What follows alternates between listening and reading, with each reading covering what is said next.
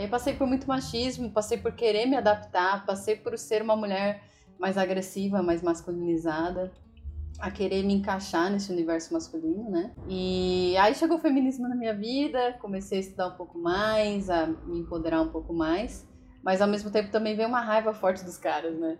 Não, não pude evitar.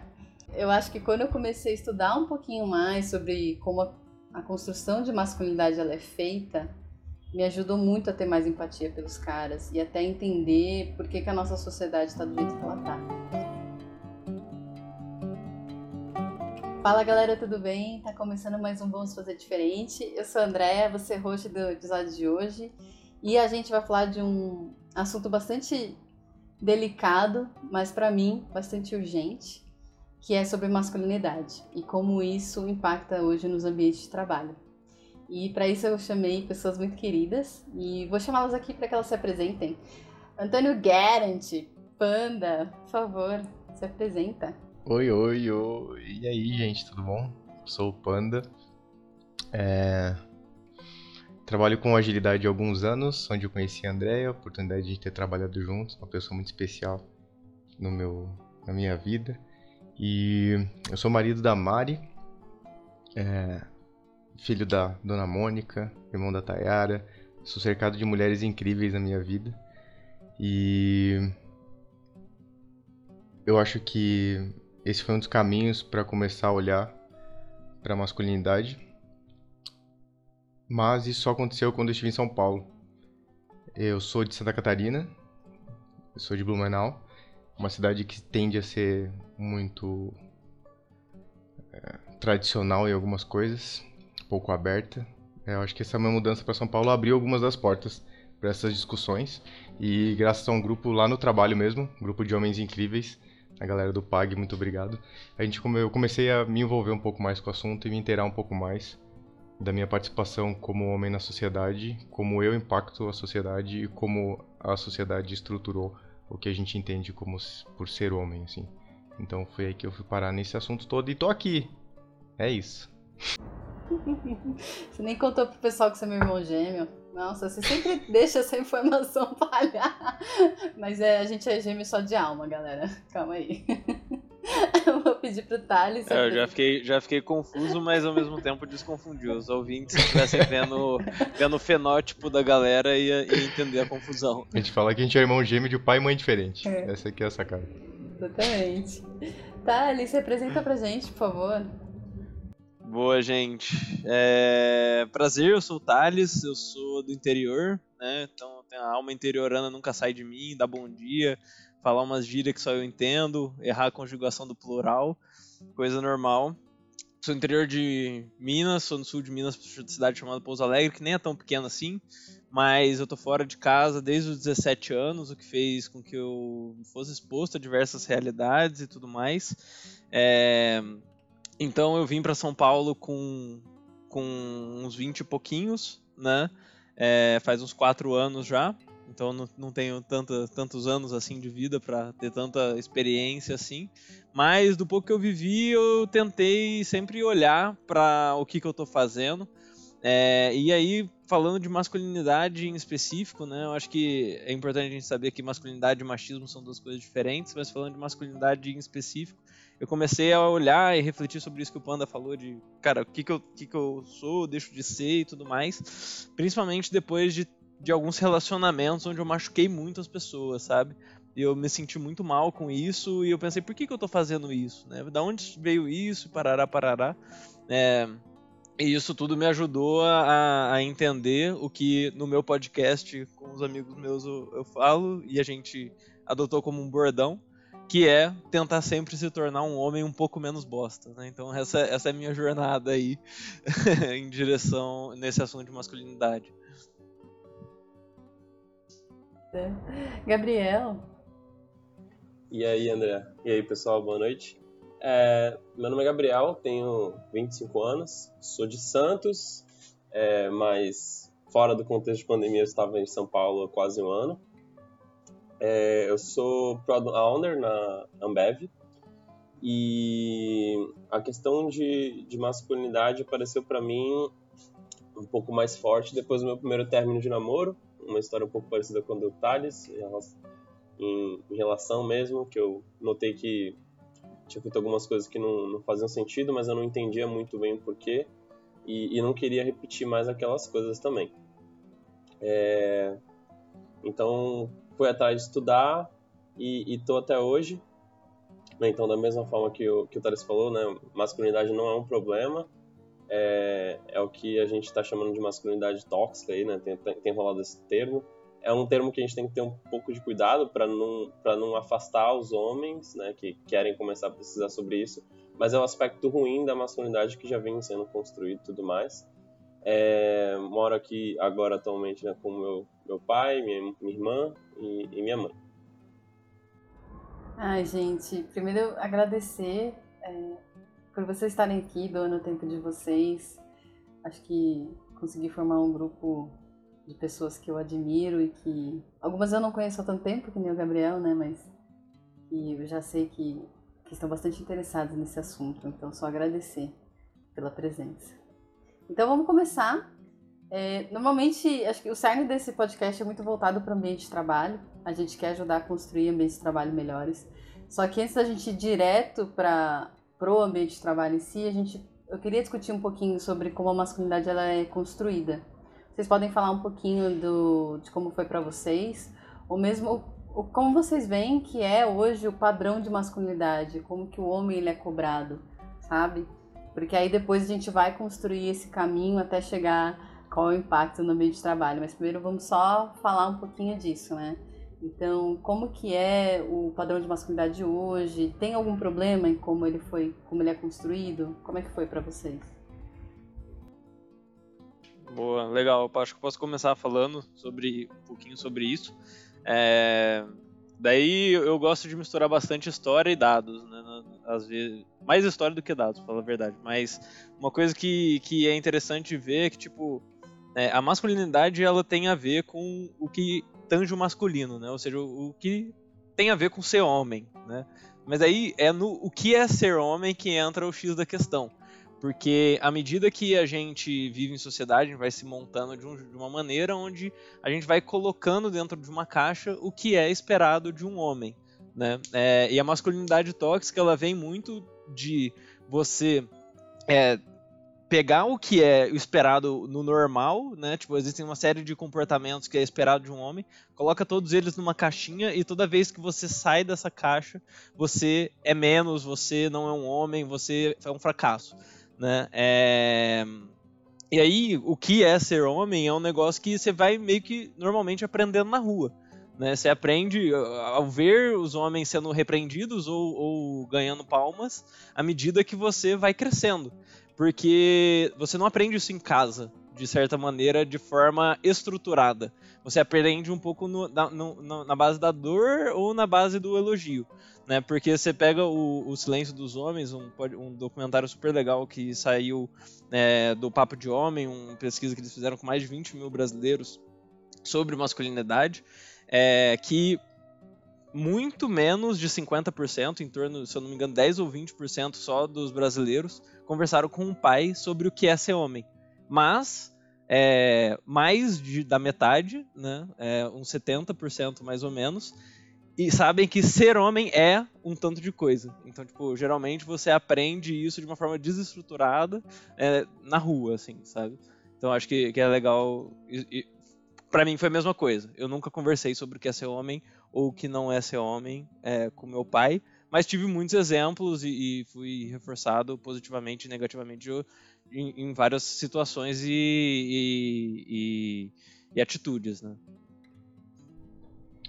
Eu, quando eu me apresentei, eu falei das mulheres que estão ao meu redor, né? E talvez vocês não tenham reparado, não falei do meu pai. É, propositalmente, para trazer isso em algum momento, porque eu perdi meu pai quando eu tinha 15 anos. Meu pai faleceu num acidente de carro, é, arrancado totalmente de uma forma não esperada das nossas vidas. E meu pai é um cara que eu sempre admirei bastante, assim com suas limitações e defeitos.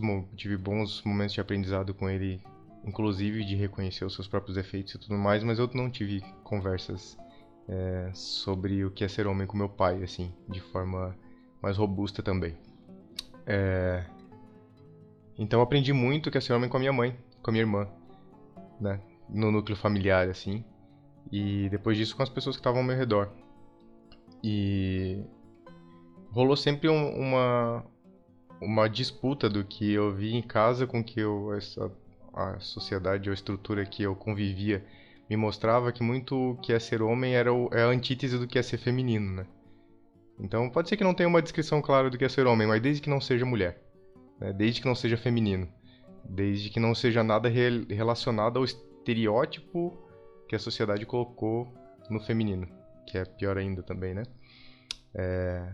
Então eu não sei, eu fui descobrindo, né? Tô aqui muito muito disso eu descobri nos últimos anos, né? Tô com 33 e esses papos com outros homens que estão caminhando nessa descoberta do que significa masculinidade para eles, inclusive homens diversos, o que torna a discussão muito melhor, né? Então, homens gays, homens negros e toda a estrutura que pode é, que a vida me colocou de homens ao meu redor no meu núcleo, assim. Então, mas eu acho que esse é um assunto pra gente falar depois sobre esse antítese do feminino aí, que eu acho que vale a pena a gente explorar esse papo mais pra frente. Bom, da, da minha parte, tem, tem muito desse membox, né, que é até citado é, em um TED pelo Guilherme Valadares, que o Thales citou, né, que é a caixinha que o homem se encaixa. E, e para mim ela se resume basicamente no que, para que para resumir, são os três P's, né? Então o homem ele está sempre tentando prover, proteger e procriar. É to, todo, todo, tudo que está relacionado a essa parte tem a ver com esses três termos, né? E, e claro, a aversão ao, ao, feminino, né? Então, não pode parecer... É, é, é um... Corre-se disso, né? Corre-se desse termo. Né? Então, acho que falar sobre padrões de masculinidade, a gente conseguir compreender um pouco melhor isso, é, sair do automático, né? E, e para mim isso começou a ficar cada vez mais forte também. É, né? claro, com, desde o começo do. Como eu como eu comentei é, após as relações que eu tive, mas em especial no ano passado, quando participei de um grupo reflexivo é, sobre masculinidades com o Memo, né, o projeto Memo. É, ele começou, inclusive, ele é presencial, né, mas é, no ano passado a minha turma foi a primeira que rolou online, né, por causa da, da pandemia, até, eles até expandiram. E, e o modelo é, é muito incrível, assim, poder falar com outros homens sobre sobre o que, que é ser homem, né? Essas conversas que a gente normalmente não teve é, e, e colocar as nossas dores e, e expor isso para outros homens, né? Acho que os homens, um, um, homem falando sobre emoções por si só é um ato evolucionário, né? E, e isso acho que se reflete até alguns dos, alguns dos dados, né? Por exemplo, que os homens se suicidam quatro vezes mais que as mulheres, né? Então, só, só para ter um dos dados aqui, tem, tem N, né? É, então, só, só da gente sair um pouco desse caminho, acho que já é muito bom. Então, sim, tem, tem um problema com o modo como somos criados. A gente é, é uma boa parte da, da, população carcerária, boa parte do, de quem comete homicídios e, e tudo mais. É, então tá na hora, é urgente a gente parar para pensar nisso, não, não dá mais para deixar para depois. Não, não, já tá dando errado há muito tempo. Ai, muito bom, gente. Gostei muito dos dados que vocês trouxeram. Também anotei alguns do, do Silêncio dos Homens e de um, de um dos episódios do Memo também, que fala que 83% das mortes dos, por homicídios no Brasil tem como vítimas os homens, né? E que eles vivem em média 7 anos a menos que as mulheres. Uh, ah, 17% tem algum tipo de problema com álcool. E, e eles são 95% da população prisional. É, 3 em cada 10 homens têm o hábito de conversar sobre seus medos e dúvidas com seus amigos. Mas os homens costumam sofrer calados e sozinhos. E aí, sobre aquilo que o Thales estava falando sobre se encaixar numa caixinha, estava trazendo nesse o Silêncio dos Homens que 85% deles acreditam que precisam ser bem-sucedidos profissionalmente 78% não podem se comportar de, de um modo que pareça feminino, então eles acreditam que não podem se comportar assim. 73% acham que precisa ser fisicamente forte. 67% ser responsável pelo sustento financeiro da família. E que 60% acredita que não deve expressar suas emoções. Então isso é bastante significativo. É, e, e, eu acho que é legal também a gente uh, saber que isso não é um privilégio só nosso, né? Brasileiros, de que, putz, é, existe essa caixa cheia de comportamentos e que levam a uma série de, de, de problemas, né? Tem um estudo uh, que a Unilever organizou com o Instituto ProMundo é, nos Estados Unidos, que para mim esse aqui é, um, é, o melhor estudo que eu já vi a respeito de qualquer questão de diversidade. É, e, e, aí a gente não está falando nem, nem só da, da, questão de masculinidade, mas tipo de pensar na existência do ser humano, assim. Por quê? Porque muitos dos estudos a gente vê correlação, né? Tipo, ah, o homem e o número de, de, de, de, de carcerário, e por aí vai. Mas eles pegaram um estudo e, e descreveram a Manbox em sete comportamentos principais e buscaram é, relações causais desses sete comportamentos principais com o prejuízo que isso leva aos Estados Unidos num ano. Né? Então, o, a relação causal desses, desses comportamentos de dentro da Manbox, ou seja, só aconteceu esse, esse, tipo de problema por conta desse tipo de educação que foi tida, é, e daí do menor para o maior, né? É, abuso de álcool, 181 milhões de dólares custaria, é, custa por ano por conta de questões de masculinidade tóxica, né, que é o que está dentro da caixa dos homens e que faz mal para eles. Segundo ponto, que é 600 milhões de dólares abuso sexual contra mulheres. Terceiro ponto, que é violência em geral, 700 milhões de dólares. Depressão, pensando muito em perda de produtividade no ambiente de trabalho, etc. Daí começa, começa a ficar louco. 2,4 bilhões de dólares, suicídio 4,4 bilhões de dólares e liderando a lista acidentes de trânsito com 7 bilhões de dólares.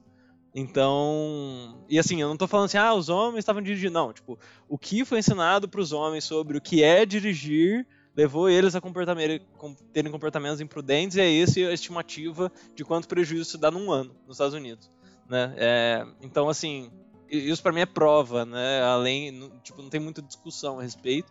E, e aí que nem, que nem falaram, né? O assunto vale, vale ser discutido só por isso, né? Se não fosse para ser um pouco menos bosta, que fosse para não dar prejuízo, sabe?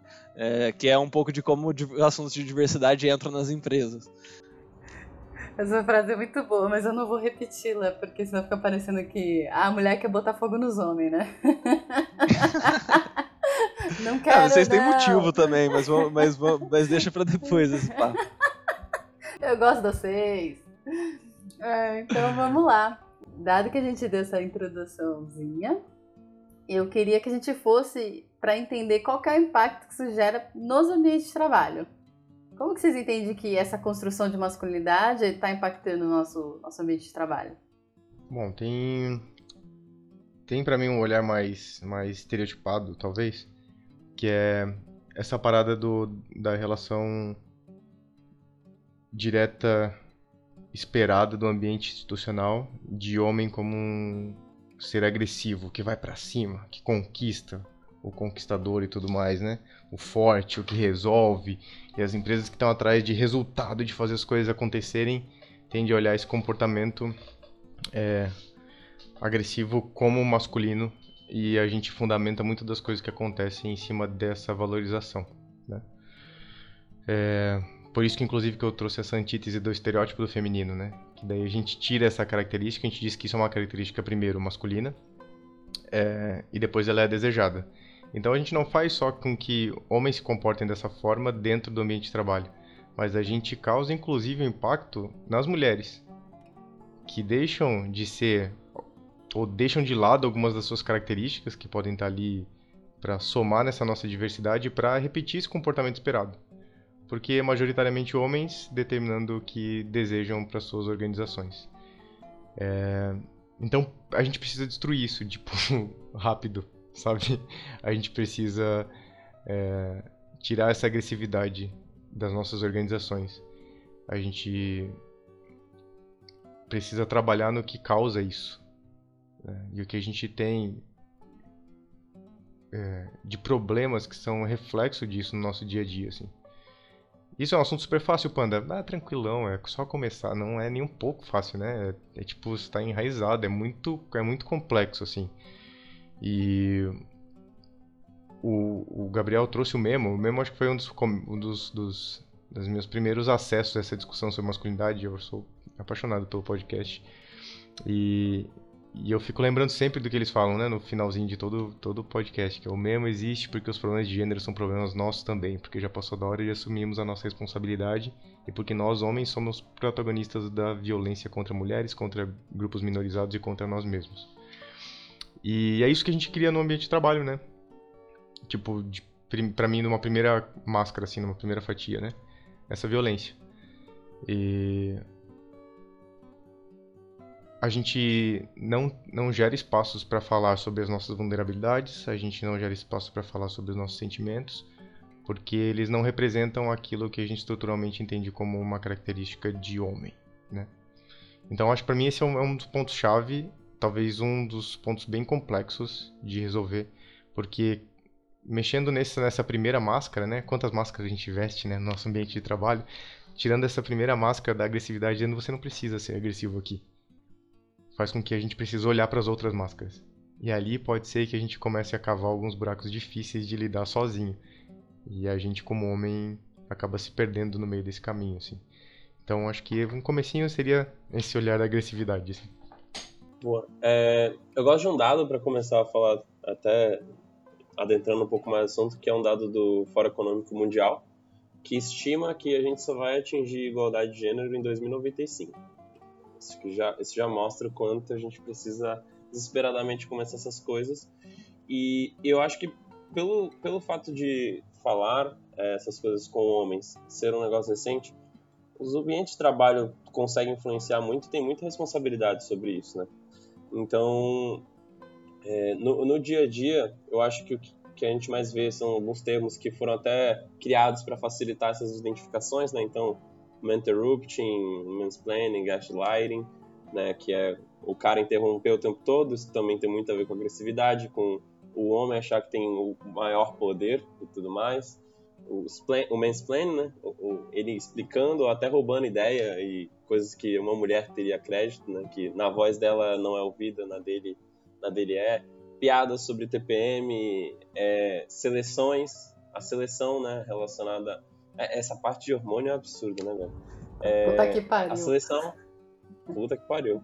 É, as seleções, né, feitas é, por RH mesmo, e, e, e, assim como você falou, André, eu sou de TI, né? Sou, sou engenheiro da computação, me formei com, com um total de zero mulheres, e então é um ambiente bem, bem machista, um negócio bem difícil e que se especificamente a gente não buscar mulheres, é, e aí tem vários projetos, tem programaria, Code for Workers, UX para mulheres pretas, enfim, alguns só aí para citar, é, a gente não, realmente não vai encontrar, porque tem todo, saindo só falando um pouquinho desse tema de TI, é, não se impulsiona as meninas a quererem estudar esse tipo de coisas, principalmente voltada para exatas e tudo mais. E até, voltando até para essa parte de seleção, sobre perguntar se a pessoa quer ter filhos, né? Não se pergunta sobre, sobre isso para homens, só se pergunta é, para mulheres. É, políticas de licença de maternidade e paternidade, que a gente está bem longe ainda, dois, 20 dias né, para o homem. É, acho que é um caminho que a gente precisa seguir relacionado a isso. Espaços para amamentação no ambiente de trabalho. E, claro, conscientização com colaboradores, né? É, tem muita empresa começando a ter grupos de afinidade. É, eu acho que o, o, esse, essa parte relacionada à masculinidade tem que estar tá caminhando junto ali com igualdade de gênero, que provavelmente já tem alguma coisa relacionada ao feminismo, mas é isso que eu tenho enxergado, pelo menos atualmente aqui. Muito bom. É, eu acho que dentro do trabalho é, eu, eu, eu, traria três esferas onde masculinidade tóxica é, prejudica. Né? E daí isso não tem a ver necessariamente com machismo, mas tem muita intersecção. É, mas eu acho que primeiro ponto seria dentro do olhar de abuso e assédio é, moral e sexual, daí falando especificamente com, com, com, mulheres, eu acho que tem o, o lado de. Como que eu posso dizer? De você não poder ter nenhum problema ou nenhuma dúvida, nenhuma dificuldade, você traz isso tudo para você e burnout, né? Então, é, o, o, a invulnerabilidade né, do homem. É, e também acho que é, tem o, o, que o Panda falou, de, putz, é a agressividade dentro do ambiente de trabalho, porque você tem que fazer passar aquilo que você está pensando, aquilo que você é, tem, tem de, de, de, de, meta e não sei o que tem. E, e para mim, na boa, isso é do caralho. Tipo, você é uma pessoa propositiva, que vai pra frente, que quer fazer. O negócio tá no como, né? Que dentro do, do, do que é ensinado pro homem, até dentro de, de, dos enquadramentos aqui, tem a ver com controle por qualquer que seja o meio necessário.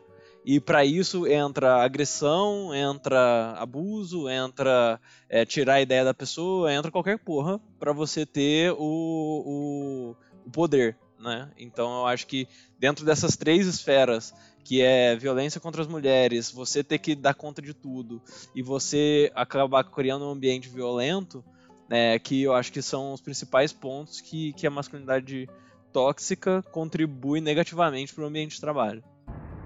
Muito bom, gente. Tava ouvindo um dos episódios do Memo que fala de machismo no trabalho, que tem muita relação, né, com o modo como a nossa, como a masculinidade ela é feita, quando eu falo de masculinidade, falando de masculinidade tóxica, né? É, fala que 23% dos homens em posição de chefia esperam ter relações sexuais com suas funcionárias. Ah, mano. Na hora que eu escutei esse dado, essa pesquisa, isso não acontece ao contrário. Se a mulher ela, ela é chefe, ela não espera que isso aconteça. Mas se o cara ele é chefe, 23% deles acreditam que tá ok ter relação e que ela espera que, vai, que isso vai acontecer. Como assim? Sabe? Mulheres recebem em média 30% a menos que os homens, com a desculpa de que elas engravidam. E aí por quê? Porque a gente tira totalmente o, o papel do homem como parte de, de responsável da criação das crianças, né? Isso é responsabilidade da mãe, então ela tem uma licença maternidade. E o pai tem uma licença paternidade muito sem vergonha, de normalmente cinco dias, e olhe lá. Porque não vem ele como alguém que tem que criar. E aí um outro dado que eu achei interessante, é que fala que desde a infância os homens crescem sem praticamente ver homens no papel, no papel de cuidado, normalmente mãe ou professora, que os educadores homens são só 2%. E, e aí qual é a conclusão que eu chego, né? Se eu sou um cara que eu só vejo as mulheres cuidando, eu não vou achar que isso é meu papel cuidar. Então eu também não vou cuidar da minha casa, eu não vou cuidar do meu filho, e no meu trabalho eu não vou cuidar das pessoas. O meu papel ali é entregar. Meu papel ali é, é ser agressivo, é partir para cima, é ser provedor, não necessariamente cuidar dos demais. Quantas pessoas vocês veem, quantos homens vocês veem, que nem estava gravando eu, Panda, o episódio de comunicação não violenta, falando sobre gente, falando sobre comunicação não violenta. Quantos homens, né? Hoje a gente não vê muito, a gente vê muita, muito mais mulher falando sobre isso, apesar de que o grande cara que criou era um cara, né? O CNV é muito legal porque uma das pegadas, né, Andréia, do CNV já é falar de sentimento, né? Se a gente for pegar o olhar resumido sobre CNV, gente, assistam, ouçam lá, né, o Love the Problem sobre CNV, que tá aí a Andréa Murata, Dani, a Delô, foi um papo muito, muito, muito legal. E um dos, um dos pontos ali, um dos passos é olhar sobre os sentimentos, né? Sobre aquilo que tá acontecendo. E, cara, eu, eu, eu sou super conscientista, eu sou totalmente letrado quanto a sentimentos. É, os, é um dos meus assuntos na terapia. Falar, tipo, eu não sei, eu não sei o que eu senti. Eu não sei dar nome para isso, sabe? Eu, uma dica aí para os homens que não saibam, eu tenho Atlas das Emoções. Procurem aí, Atlas das Emoções. Ele é muito bom, eu uso ele aqui, ele fica às vezes aberto numa outra aba aqui. Sempre quando eu tenho que parar sobre como eu tô me sentindo, eu dou uma olhadinha no Atlas das Emoções, que ele me ajuda a, a talvez dar um nome para aquilo que eu tô sentindo. E a gente não foi ensinado a olhar para isso não no, no, no, grande grande parte da nossa estrutura, né, de formação como homens assim. Então é muito muito é, os homens são muito reativos nesse ponto. Falou de sentimento? Não, tô fora. Não vou falar. Afinal de contas eu não sei. E se eu não sei, eu demonstro que eu sou fraco? Se eu sou fraco, eu tô sendo vulnerável, vulnerável e eu não sei o que fazer nesse meio, porque eu não sei o que eu sinto. E daí, tipo, é um caos, né? A pessoa, é, vai, a pessoa vai a óbito. Explodiu. Exato. Você entrou no tilt aqui, bum, explodiu. Não sei o que fazer.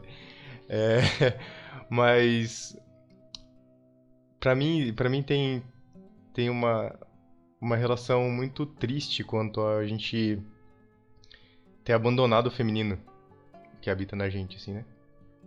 E eu sei que eu tive muitas boas oportunidades na minha vida, assim, desde sempre. eu fiz teatro muito cedo. Eu fiz teatro quando eu tava no ensino médio, talvez. Vou falar umas coisas que talvez a André nem saiba. E olha que a André sabe todas as curiosidades sobre a minha vida. Eu fiz teatro. E eu falava muito pra dentro. Ninguém entendia o que eu falava. A minha irmã ficava me enchendo o saco. Ela falava, eu não consigo te entender, falar pra fora, parece que tem alguma coisa na boca e não consegue. Eu não, é, não, não falava, falava. É, eu tenho, eu, na adolescência ainda com a voz mais grave do que eu tenho agora. Vixe, daí ninguém entendia bulhufas. Hoje, de máscara, então, daí ninguém entende absolutamente mais nada. Mas o teatro veio aí pra, pra me ajudar nesse caminho, né? E, e no grupo de teatro que eu tava, a gente fez Sonho de uma Noite de Verão, uma peça do Shakespeare. E eu fazia parte de um grupo de. Dessa, nesse, no Sonho de uma Noite de Verão tem um grupo de artesãos que apresenta uma peça de teatro dentro da peça, pro rei lá e tal. E eu fazia Píramo, Píramo interpretava na peça de teatro, junto com seu grupo, Tisbe, que era uma mulher. Então eu fazia o papel de um cara que interpretava uma peça que fazia uma mulher. Isso com os meus 14, 15 anos, assim. E, de fato, algumas dessas coisas me ajudaram a olhar pro feminino, né?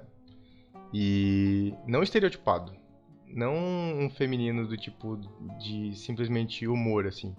Um feminino que de fato envolva tudo que tá ali, né? Toda a sua percepção do que tá ao seu redor, os sentimentos e tudo mais. É...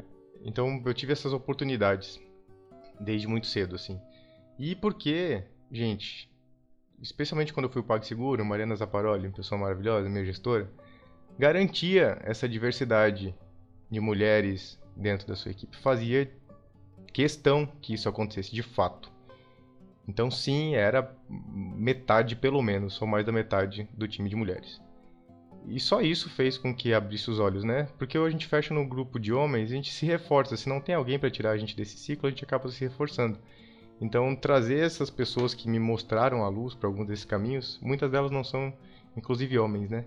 Então, depois eu encontrei alguns que me ajudaram nesse processo e tudo mais. Mas a gente resgatar isso na nossa vida. Resgatar esse olhar pro feminino que tá na gente também, sabe?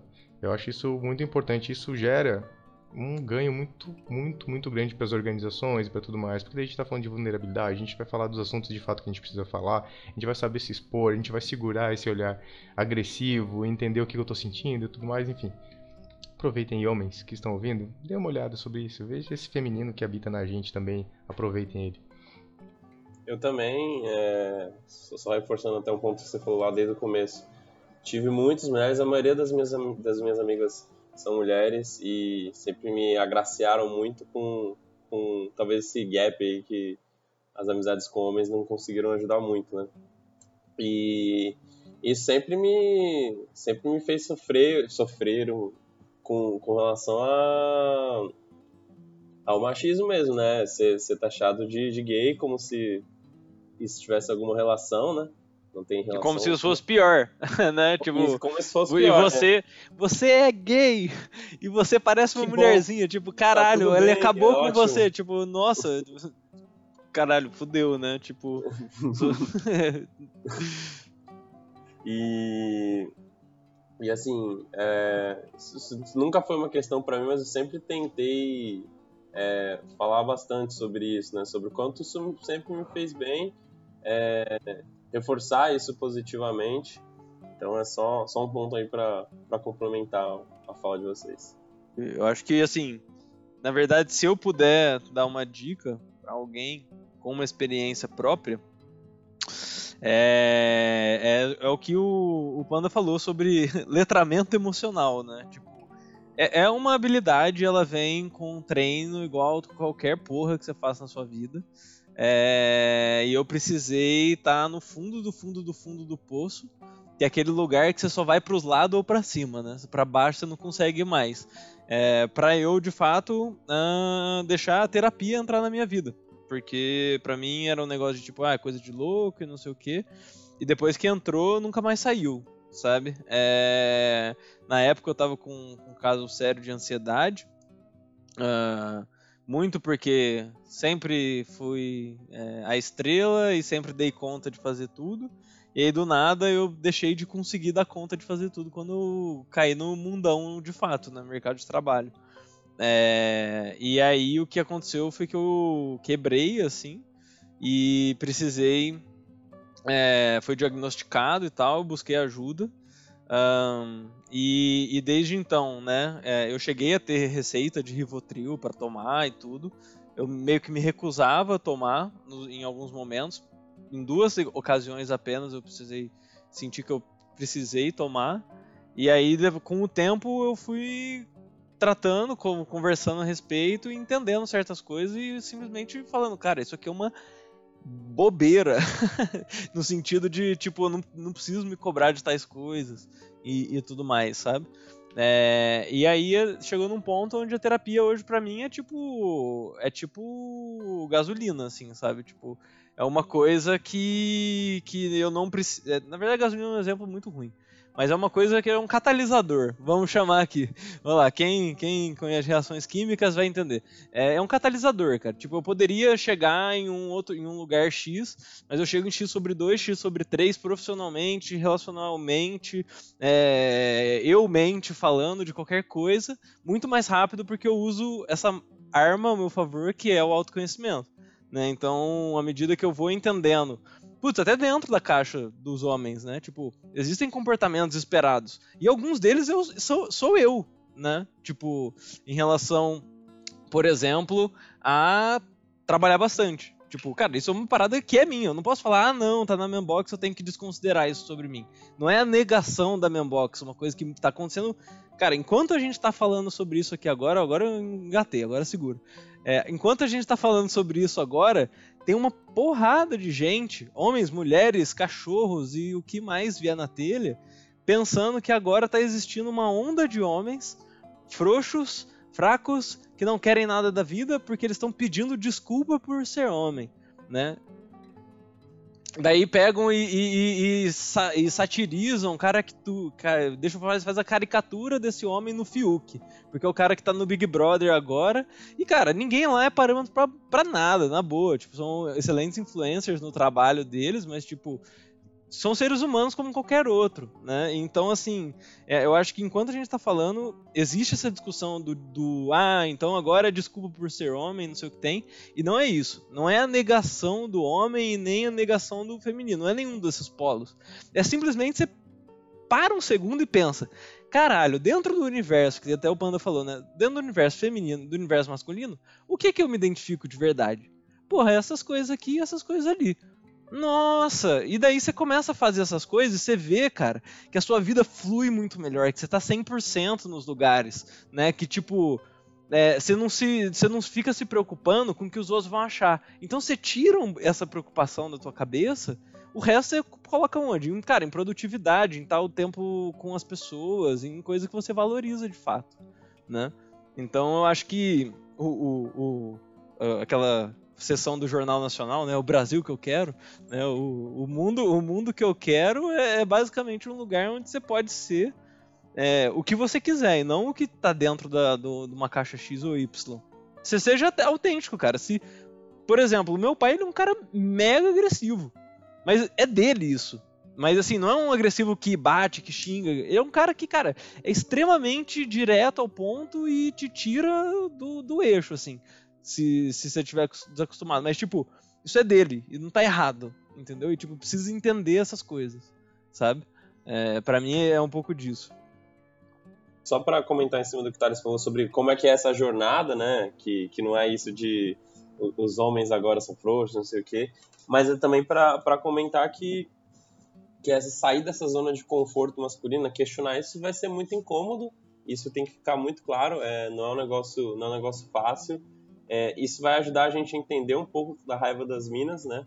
Ah, já estão lutando aí há muito tempo, é, então não é, não é tanto esse ódio aos homens aí, eu, eu, dá para entender esse, esse movimento.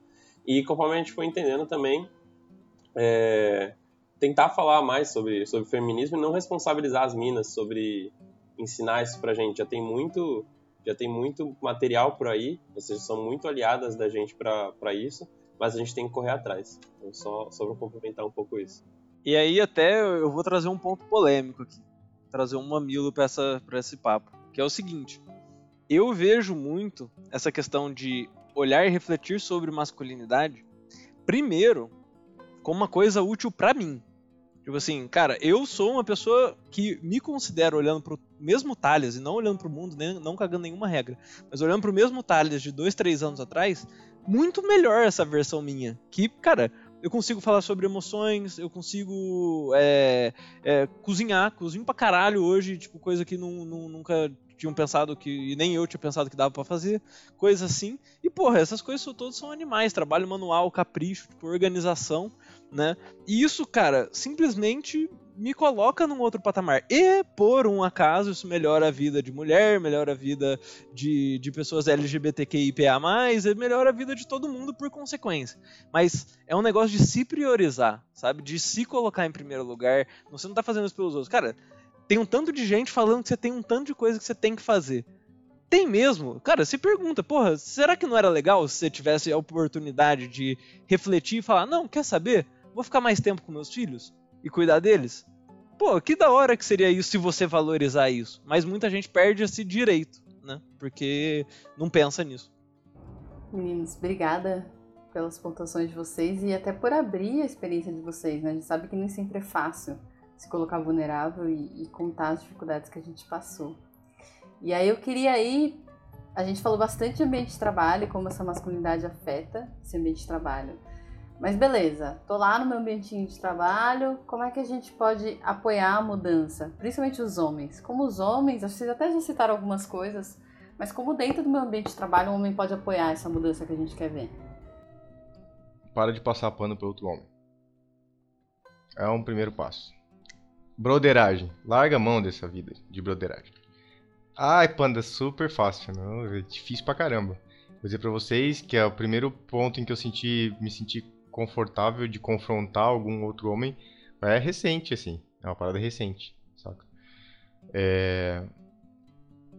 A gente tá ali, a situação tá acontecendo, a gente se sente. não se sente confortável de barrar aquela situação acontecendo porque você vai se colocar vulnerável. Então é um. É, de novo, é o tilt do sentimento lá, né? É a hora de que o cara explode, se perde e tudo mais. Mas para mim existe um reforço muito grande nessa estrutura homens para homens, assim, né? Infelizmente, muitos homens que estão repetindo comportamentos que são tóxicos é, ou machistas, eles dão pouco, pouco ouvidos às mulheres que estão ao seu redor, ou pessoas que percebam isso de outra forma. Então acho que nós como homens a gente tem um papel importante nesse ponto, né? É... Cara, difícil dizer como fazer. Mas é um momento de pelo menos parar para refletir, você como homem entender esse comportamento, o quanto ele é negativo, é, e se você tiver espaço trazer esse outro homem para conversa, assim. É, vai dar ruim, as primeiras vão ser talvez experiências muito ruins, mas vale a pena, né? É, não relativizar porque é seu amigo, não relativizar porque é uma pessoa que você conhece, ah, mas ele não teve a intenção, cara não, não dá para medir isso assim, nesse momento, sabe? A gente precisa conversar sobre esses assuntos. Então, acho que no ambiente de trabalho existe muito reforço masculino e talvez a gente tenha que dar alguns passos para quebrar um pouco esse ciclo. Boa, legal. Cara, eu acho que eu concordo bastante com essa sua fala. É, eu complementaria em cima dela que, tipo, eu acho que, para mim, o que, o que me fez confrontar algumas coisas é são duas coisas. Primeiro, eu de fato valorizar aquelas coisas no fundo do meu ser, assim, e saber que para mim é, é, é, mais negócio para mim eu perder o respeito ou, ou alguém me achar esquisito é, nesse ponto aqui do que eu do, colocar a cabeça no travesseiro pensando que, que nossa, pode ser passar pano, qualquer coisa, enfim.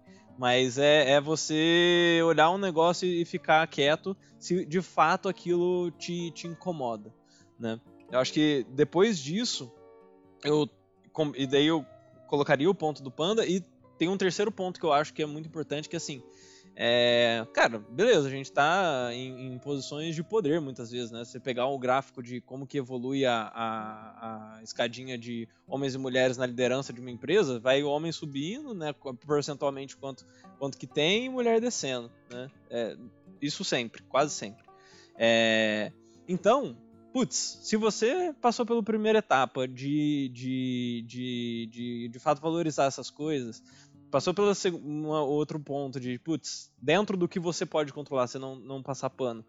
E eu acho que eu somaria isso uma terceira etapa, que é use da sua posição de poder a favor de uma coisa do, do mundo ser menos ruim, né, para não gastar o, o jargão, né? Em vez de fazer ele ir para um lugar pior. Então assim, putz, já que você vai ser líder dentro do seu micromundo que você de fato controla ali, putz, como que você cria um time mais diverso? Como que você valoriza as características e conhece as pessoas? Porque geralmente o homem não conhece ninguém, né? Só quer saber de, de coisas mega superficiais ou do, ou do Corinthians ou qualquer coisa assim. Então, tipo, quais são assuntos mais profundos que você consegue entrar com as pessoas, como você pode conhecer elas mais profundamente, como você pode se colocar vulnerável e a pessoa ainda assim te admirar. Tudo isso vai, vai olhar, em algum momento, né? Se você continuar trabalhando, sendo uma pessoa honesta e, e idônea e tudo mais, em algum momento as pessoas vão olhar e falar, putz, que legal esse cara aí, né? Seria bem legal que se tivesse mais chefes assim. E, e assim, despretensiosamente ou no longuíssimo prazo, você vai poder ter feito um grande efeito bola de neve, sabe?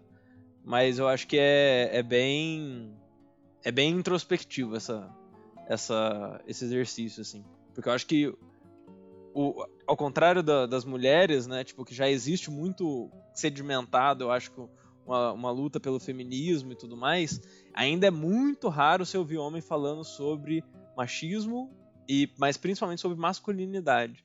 É, então, é, ainda é um caminho que ele, ele vai ser mais solitário, inicialmente, assim. Boa. É, posso trazer alguns dados, André, só para dar uma reforçada na, nessas coisas que eu, que eu busquei aqui? Bom, é, no Brasil tem 35 mais ou menos milhões de mulheres com 11 anos de estudo ou mais, em comparação com 28 milhões de homens. Em contrapartida, a diferença, como você comentou, é quase 30%, né? 27,1% na média. Um outro dado interessante é que em, no intervalo de 2000 a 2010, o valor médio do salário das mulheres diminuiu 3,2% e, o dos homens aumentou 2%, né? concordando aí com a, com a, curva, com a curva que o, que o Thales comentou. E, e, e uma outra. É... Deu branco. Não, não tem uma outra. É, indo já para as coisas que eu ia falar. indo já, indo já até para as coisas que eu ia falar, é, essa coisa do não passar pano, acho que principalmente, acho que a gente, que a gente mais é, tem poder é interromper os interruptores. Eu acho que é um negócio que eu passei a fazer muito é, também, como, como o Panda falou mais recentemente, é, porque é difícil a gente se colocar nessa posição, né? Comprar essa briga, mas interromper os interruptores e aproveitar essa voz que, querendo ou não, a gente ainda tem maior para tornar mulheres é, é, mais. É, nossa, não veio a palavra na cabeça, perdão.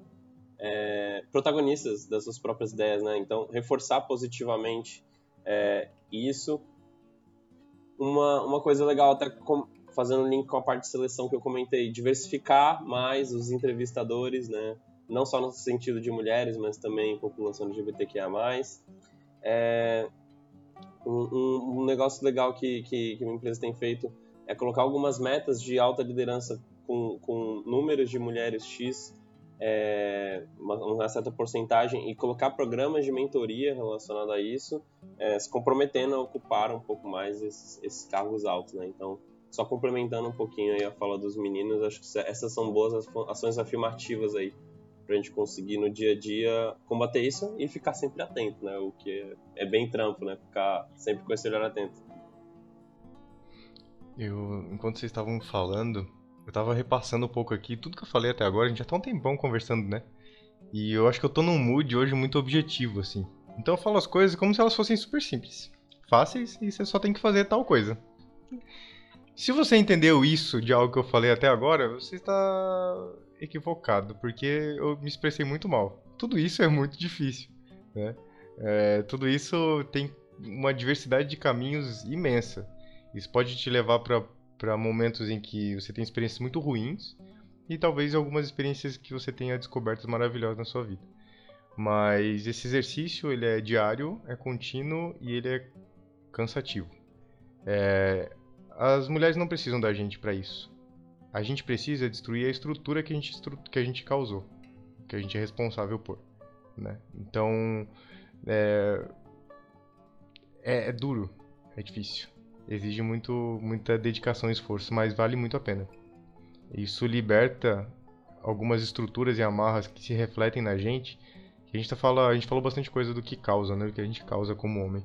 Mas o quanto isso prende a gente, o Thales trouxe um, um, um tanto disso também, né? tipo, o quanto se libertou para que ele pudesse ser um cara melhor, assim. Então isso de fato liberta muita coisa, assim, sabe, gente? É, essa experiência de, de não passar pano, eu tive faz umas duas semanas no trabalho.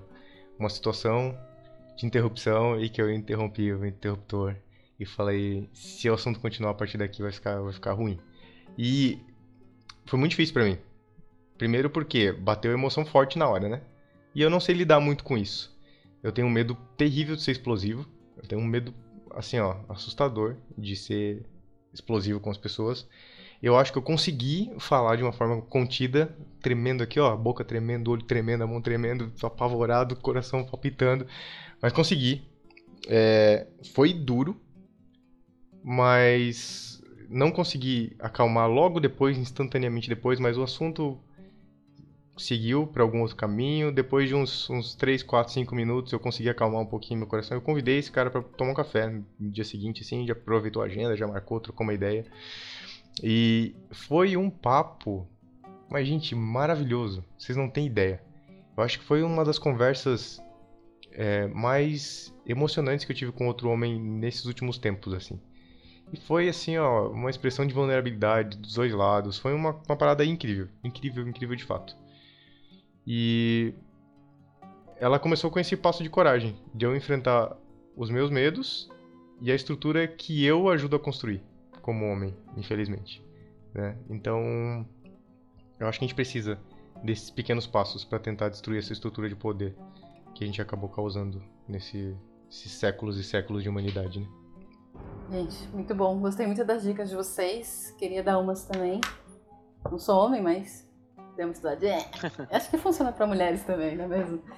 Acho que tem uma questão de estimular a abertura emocional. Então, quando o cara vem para você, qualquer pessoa, né? Mas principalmente os caras, que tem essa dificuldade de se abrir e se abre, traz uma dificuldade, um problema, não ficar zoando o cara. Ou minimizando o problema do cara. É tipo, cara, eu também passo por isso, pode falar, tô aqui para te escutar, né? E nem ficar com essas coisas de piadinha, ah, isso é coisa de bicho, isso é coisa de mulherzinha. Tá, mas o que, que você quer dizer com isso? Ser mulherzinha é uma coisa ruim? O que, que você faria no meu lugar? Sabe? E, e ter esses questionamentos. Também tem algumas empresas que estão começando com alguns, algumas comunidades de apoio, conversa, mas principalmente focada em diversidade, ou apoio à mulher, ou, ou comunidades de pessoas negras não tenho visto tanto esse movimento de homens dentro das empresas, né? Não sei se vocês têm essa experiência, já viram em algum lugar, se funcionou, ou mesmo fora da empresa, como é que tem sido. Eu sei que lá no, no Papo de Homem tem um, no site é, meio que um guia para ajudar vocês a criarem comunidades de troca entre homens. Então, se vocês quiserem, entre lá no site do Papo de Homem que dá para vocês criarem sua própria comunidade. Mas, Emin, vocês chegaram a ver alguma coisa assim, alguma iniciativa da empresa? Parece que eu tô fazendo jabá deles, né? Mas aqui realmente sou promotor, mas o Memo faz esse trabalho. Esse grupo reflexivo que eu participei é a parte voluntária deles, mas eles fornecem esse serviço tanto como para ensinar, né, para você fazer na empresa, como para conduzir também, né? Então a gente começou um trabalho que eles meio que ajudaram nessa abordagem inicial e, e eu ajudei com algumas coisas de conceito e tal e tocaram numa numa cervejaria na, na, da Ambev lá em, em Minas. E, já começou e teve um efeito bem legal. Nasceu, claro, depois de ter rolado uma roda sobre, sobre feminismo né, com as mulheres e viu-se essa necessidade de fazer com homens. É, eu acho que terminou tem pouco tempo, então eu ainda não sei assim especificamente os resultados, até porque os resultados não se colhem rápido, né? Acho que como o Panda acabou de reforçar, não é algo veloz, mas já rolou é, o mesmo já foi falar na empresa em Novembro Azul, né? Então é, já teve algumas iniciativazinhas, mas tem os grupos de afinidade, como você comentou, que são um pouco mais voltados para esses, para esses recortes específicos. E eu enxergo que ele deveria entrar no de igualdade de gênero, né? Não, é, não deveria ser só, tipo, pro feminismo. Deveria ter homens aliados ali falando sobre para reforçar um pouco esse, esse papel, mas é, é isso.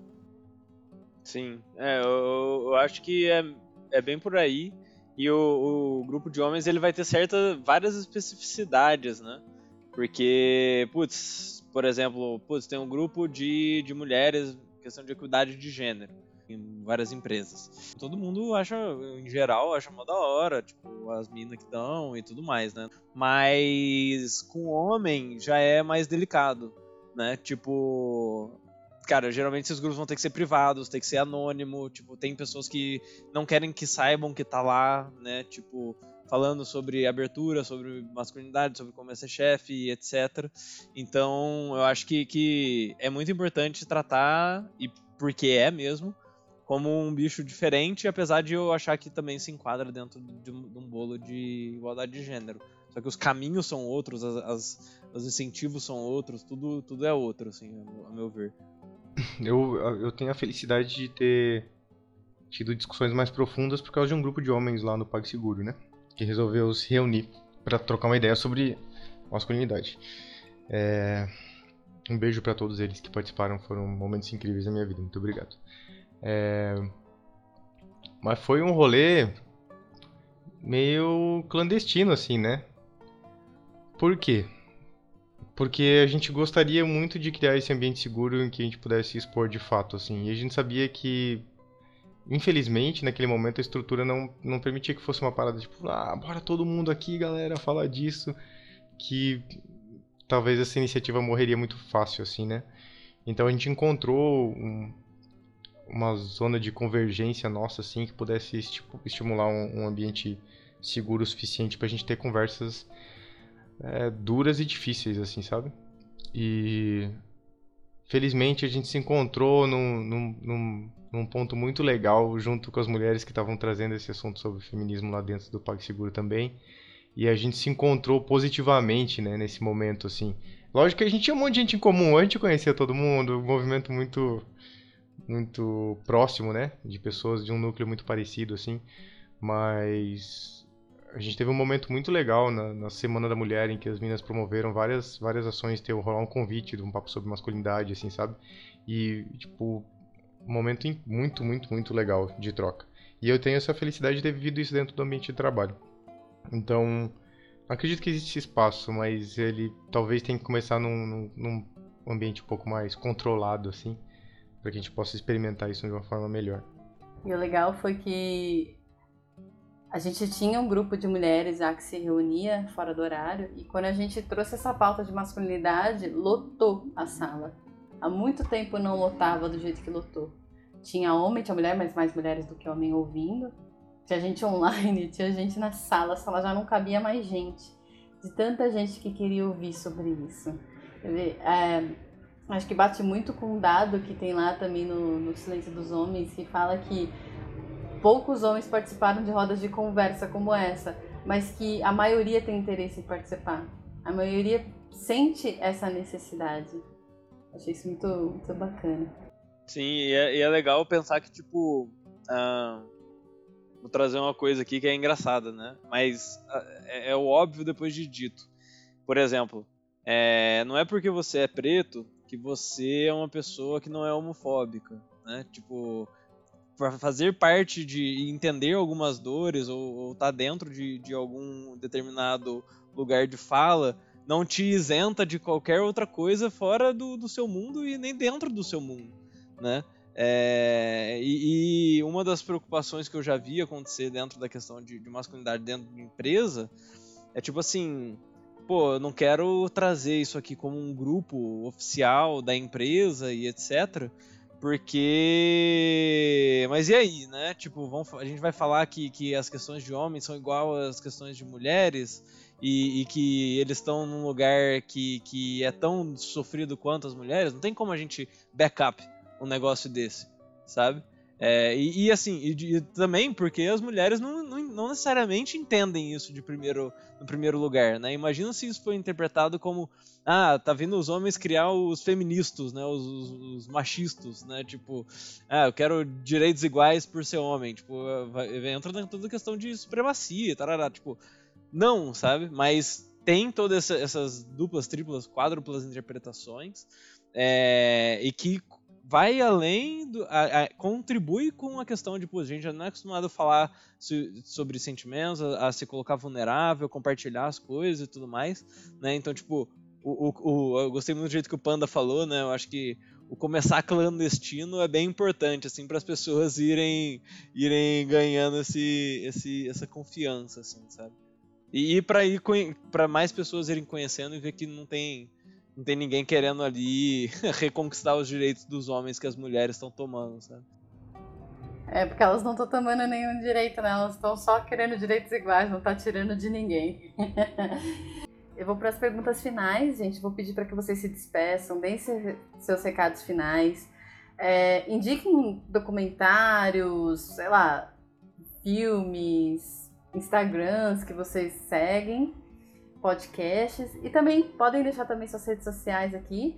Eu vou colocar tudo isso no Instagram também, vocês me mandam, que eu vou também publicar. Mas vou pedir para que vocês já se despeçam e deem seus recadinhos finais. Vou começar aqui com o Panda.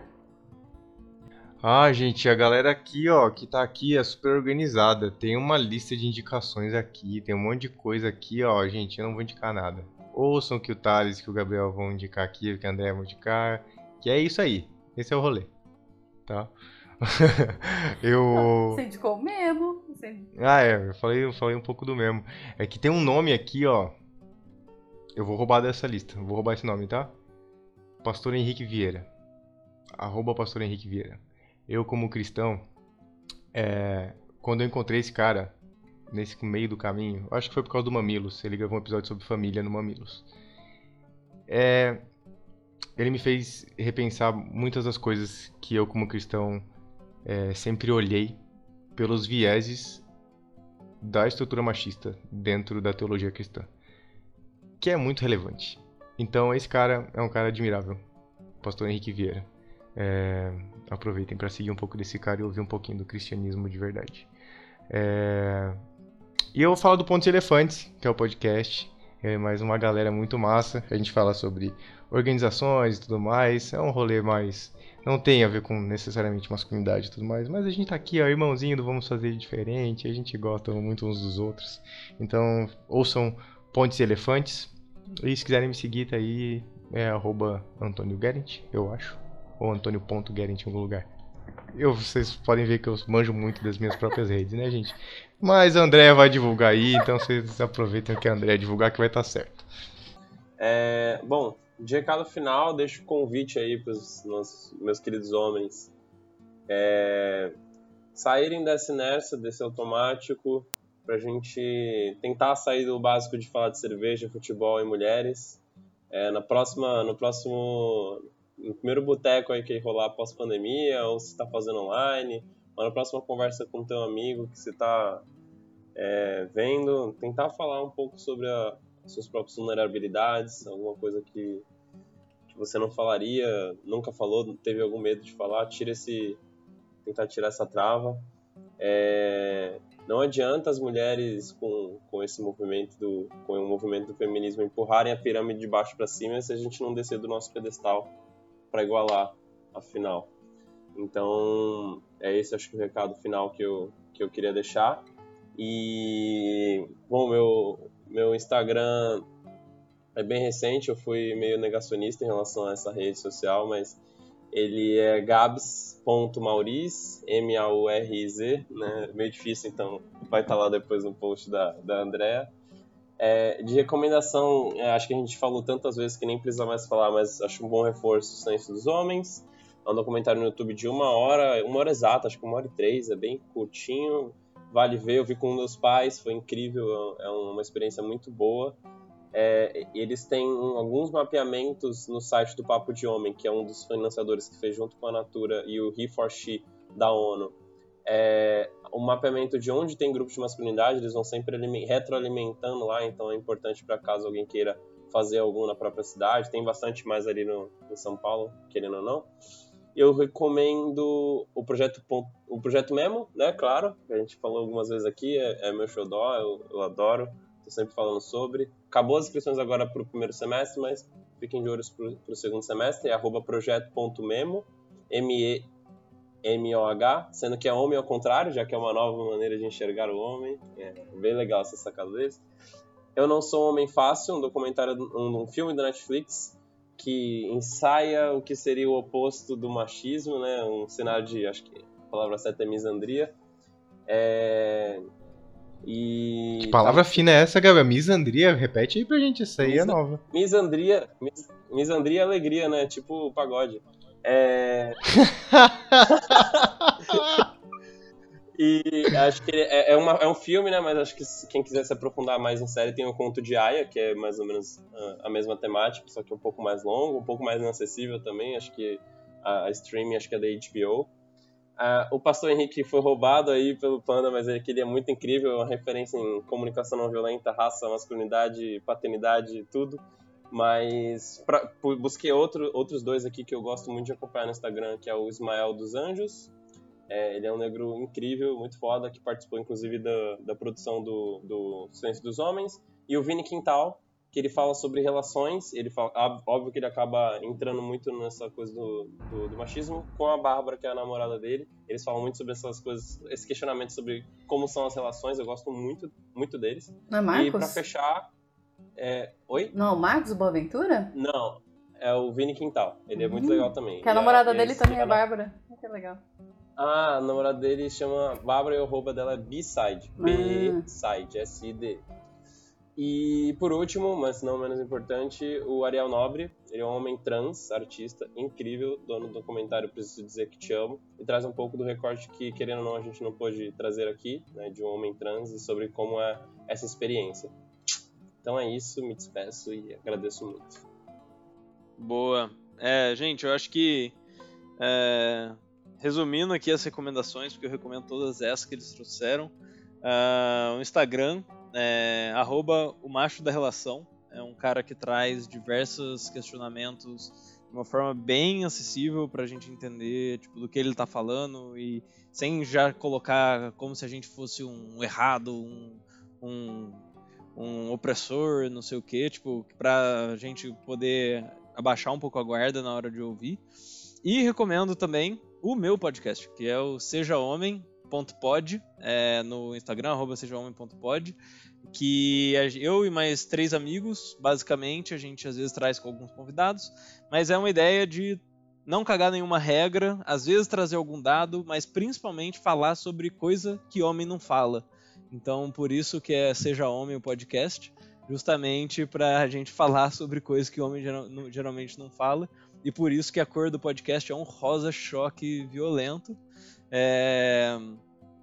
Então segue a gente lá no Instagram, no seu agregador de podcast favorito, seja homem.pod.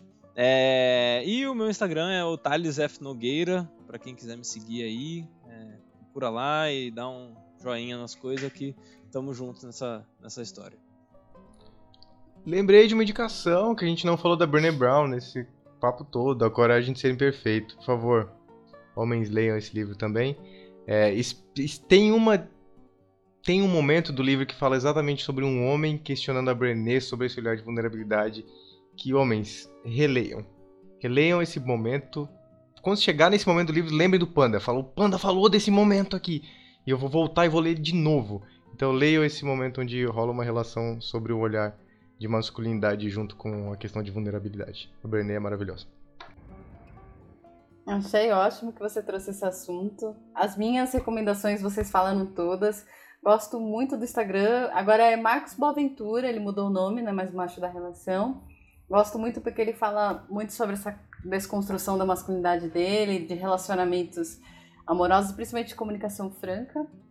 Aqui que a gente comentou, vou recomendar para que vocês escutem os outros episódios do Vamos Fazer Diferente. A gente tem uma série inteira sobre comunicação não violenta e agora uma série inteira sobre o livro da Brené Brown, A Coragem para Liderar. que fala bastante sobre vulnerabilidade e ambiente seguro.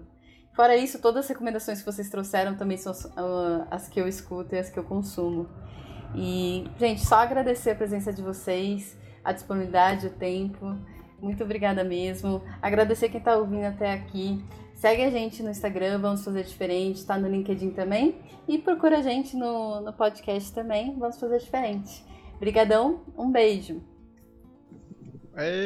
Valeu, gente.